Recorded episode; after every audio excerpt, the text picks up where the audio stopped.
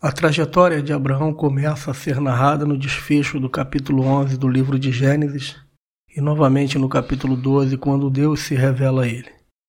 Os primeiros 11 capítulos de Gênesis foram centrados na história de toda a humanidade. Mas agora no capítulo 12, o foco se volta para um homem chamado Abrão, posteriormente conhecido como Abraão. É relevante destacar que Moisés foi o autor do livro de Gênesis, conforme confirmado por Jesus. A Bíblia relata que após o dilúvio, Noé teve três filhos que repovoaram a terra: Sem, Cã e Jafé. Noé proferiu uma profecia interessante no capítulo 9 de Gênesis, na qual declarou que Canaã, filho de Cã, seria amaldiçoado e que o Senhor Javé seria o Deus de Sem. Abraão era descendente de Sem. No capítulo 12 de Gênesis, o próprio Senhor Javé aparece a Abraão em sua terra natal. Deus convocou Abrão, oriundo da terra dos caldeus, e ordenou-lhe que deixasse sua nação, parentes e a casa de seu pai, para ir a uma terra que ele ainda lhe mostraria.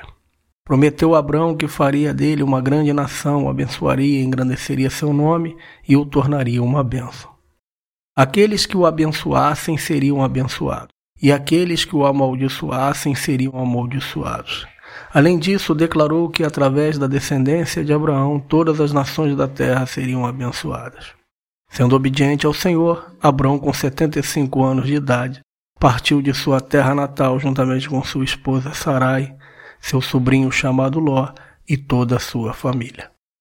Eles viajaram para o norte, chegando ao rio Eufrates e estabelecendo-se na cidade de Arã, localizada na região norte da Mesopotâmia. A Bíblia revela que Terá, pai de Abrão, faleceu enquanto estavam em Arã. É interessante notar que Terá, o pai de Abraão, pertencia à linhagem de Sem e nasceu cerca de 250 anos depois do dilúvio.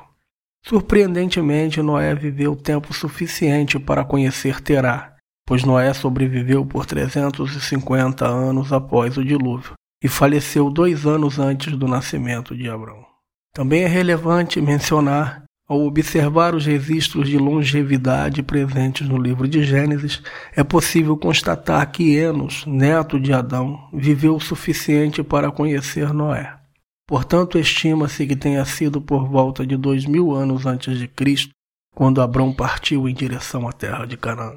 Abrão buscava prosperidade para si mesmo, sua família. No entanto, Deus revelou-lhe que ele seria apenas um estrangeiro e peregrino na terra de Canaã, e que seriam seus descendentes que posteriormente herdariam essa terra.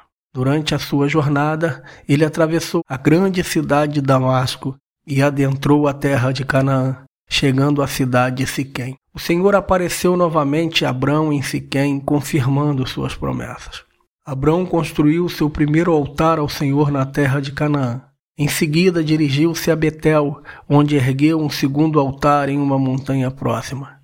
A Bíblia relata que uma grande fome então atinge a terra, levando Abrão e sua família a viajarem para o sul em direção à terra do Egito.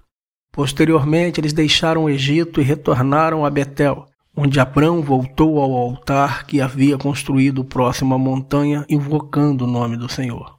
Nesse ponto, Abrão e seu sobrinho se separam, e Abrão fixou residência em Hebron. O Senhor voltou a falar com ele e orientou a observar ao seu redor, contemplando até onde sua visão alcançasse em todas as direções. Abrão construiu um altar em Hebron para expressar sua devoção ao Senhor.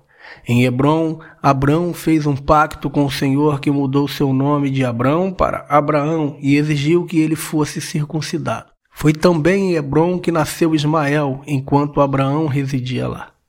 Durante esse tempo, as cidades de Sodoma e Gomorra foram destruídas. E Deus advertiu a Abraão que seus descendentes seriam escravizados em uma terra estrangeira por 400 anos, mas seriam libertados e retornariam àquela terra. Abraão posteriormente viajou para Gerar e em seguida para Berseba, onde nasceu seu filho Isaque, fruto do milagre na velhice de Abraão e Sara, sendo ele o filho prometido. Em Berseba, o Senhor chamou Abraão para levar Isaque, seu único filho, a uma das montanhas da região de Moriá e oferecê-lo como sacrifício queimado. Contudo, Deus interveio e Abraão se alegrou, apontando profeticamente o dia do sacrifício do Senhor Jesus.